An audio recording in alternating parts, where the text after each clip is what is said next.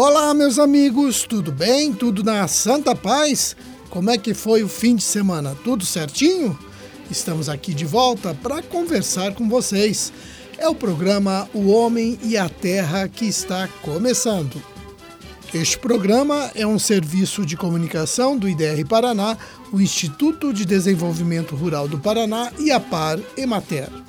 Aqui na apresentação, eu, Roberto Monteiro, na sonoplastia, Lucas Thomas. Hoje é segunda-feira, dia 4 de setembro de 2023, lua cheia. E de acordo com o meu calendário, hoje é dia de Santa Rosália, São Bonifácio, São Marino e de São Moisés. Hoje, o município de Reserva do Iguaçu está completando 28 anos de emancipação política. Parabéns!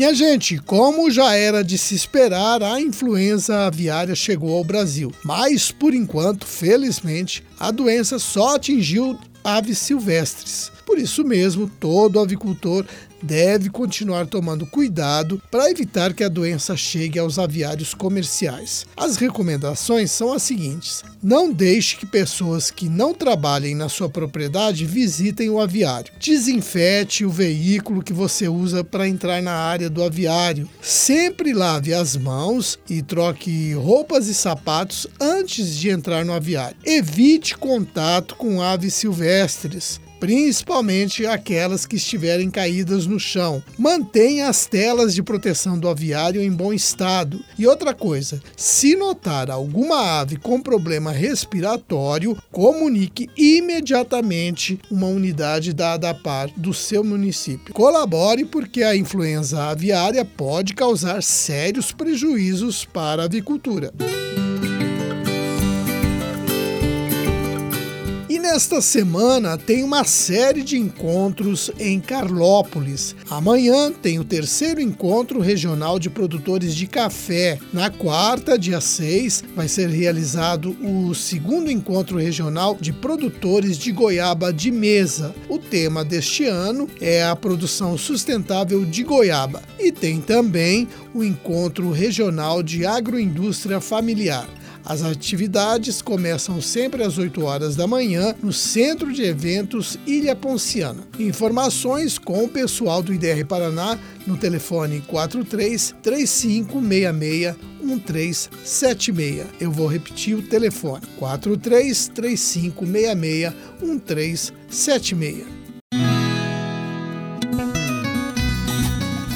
E aqui vai um recado para os produtores de erva mate. Amanhã tem uma tarde de campo na Lapa. O assunto vai ser o manejo de erva mate e pinheiro enxertado em agrofloresta. As atividades começam a uma da tarde no Recanto Ecológico do Paiquerê, na comunidade Água Azul. O Jonas Bianchim, engenheiro florestal do IDR Paraná, deixa um convite para vocês. Olá, amigos ouvintes. Então, nessa terça-feira, dia 5 de setembro, nós teremos um evento na Lapa sobre manejo de erva mata e pinheiro enxertado em agrofloresta. Então, vai ser um, um importante evento para capacitação, para mostrar algumas técnicas de manejo de erva mata e de pinheiro enxertado em sistema agroflorestal consorciado com espécies nativas. Então, quem quiser, quem puder participar, sinta-se à vontade. Qualquer dúvida, liga para o escritório da Lapa, que os técnicos podem dar as, as informações necessárias. Um grande abraço. Quem tiver interesse em participar pode conseguir mais informações ligando para o escritório do IDR Paraná na Lapa. Anotem aí o número 3547 8650 3547 8650. No site do IDR Paraná também tem informações a respeito da tarde de campo. É só entrar na página e procurar os eventos bem na parte de baixo do site. Ali mesmo você pode se inscrever.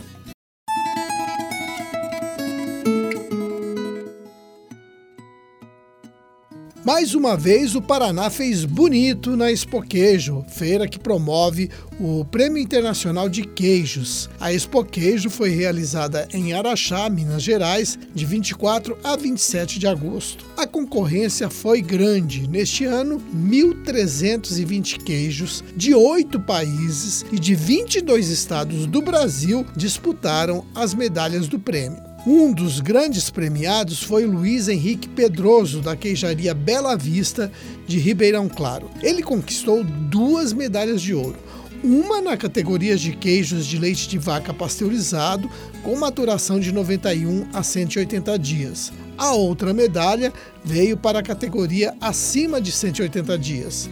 Esses queijos são de maturação longa, do tipo parmesão e grana padana. Normalmente, os italianos dominam essa categoria, mas neste ano eles tiveram que se render à qualidade do queijo de Ribeirão Claro. O Luiz Henrique ainda conseguiu um bronze, o terceiro lugar, na categoria de queijo feito a partir do leite de vaca cru com menos de 30 dias e casca florida. A queijaria Irmão Queijeiro de Chopinzinho ficou com duas medalhas de prata, uma na categoria queijo de leite de vaca leite cru de 91 a 180 dias de maturação e categoria mista queijo de manteiga. Neste ano, 19 queijos paranaenses de quatro queijarias foram enviados para o concurso.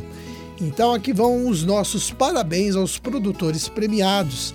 Eles estão provando que os queijos do Paraná têm condições de competir com os melhores queijos do mundo.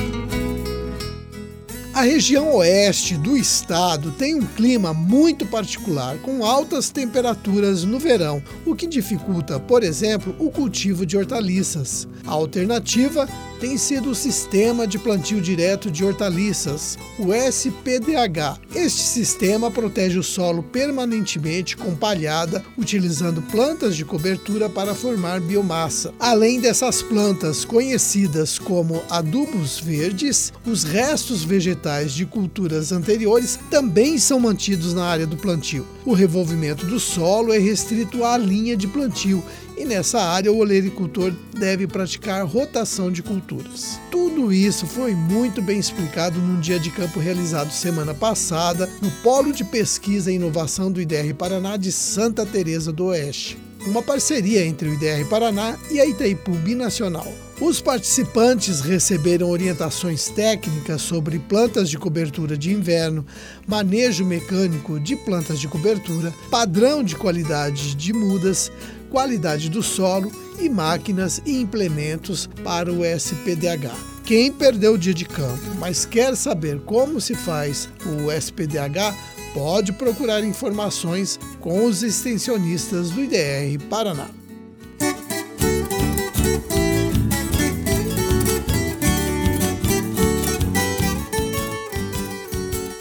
A região do Vale do Ivaí tem mais de 200 produtores de mel mas poucos deles estão regularizados, o que leva muita gente a entregar a produção para atravessadores, que pagam pouco pelo produto.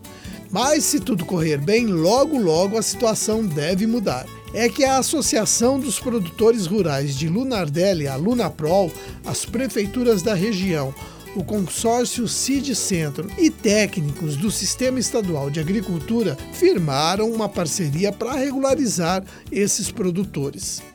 A Prefeitura de Lunardelli já investiu na reforma de uma estrutura da associação que já existia e também na compra de equipamentos para que a associação funcione como uma central para beneficiar o mel da região. Com isso, os produtores poderão beneficiar o mel a um custo menor, conseguir a certificação e até entregar o mel para a merenda escolar e outros mercados. O importante é que com essa iniciativa a apicultura vai se tornar uma atividade mais rentável para os produtores. Então, sucesso para os produtores de mel do Vale do Ivaí.